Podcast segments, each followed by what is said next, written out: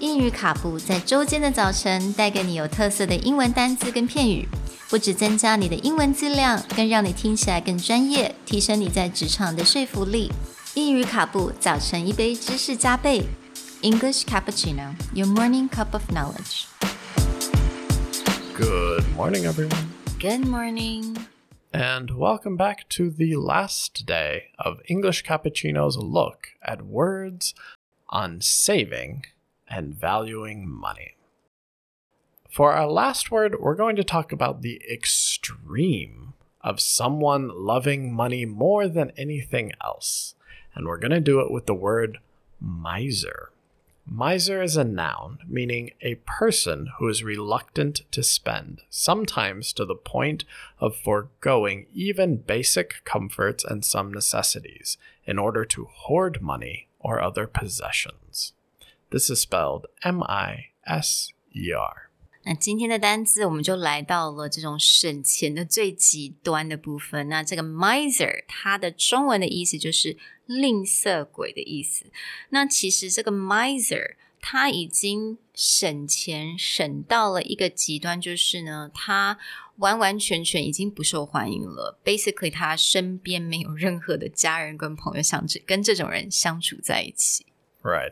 The perfect example that we always use to talk about a miser is from the famous Dickens A Christmas Carol, where we talk about Ebenezer Scrooge. If any of you are familiar with this famous Christmas tale about a man who is confronted by the ghosts of the past, present, and future because he's so greedy with his money and he so t- treats people so terribly because he's counting every piece of silver and copper, and he is unwilling to spend any of it. We call him the miser. A miser is that extreme. We've talked about penny pinching being kind of a negative thing that someone's not willing to give up money. Miser is usually the idea that someone loves money so much that they have given up everything else in their life. Like they don't care about family, they don't care about friends, to the point where they don't even spend money on themselves because the idea of having money is more important than having things. And that's all that's in their brain all the day. So we'll call someone a miser. 所以这种人呢，他通常就是会把钱把它当成他自己的生命一样，他把钱放在那个地方，不希望有任何的闪失。So this is the kind of person that basically I think it's a very tragic, and I, I, I have to honestly say I don't really know anyone like that, and that's a good thing, definitely. Yeah, it's not a bad thing. And like you're kind of hinting towards, a lot of times someone who's at a level of miser, they won't do anything but cash. Oh. Like because they don't trust a bank, they don't trust anyone else to have their money. It's like they have to physically see and be able to hold what they consider to be their money.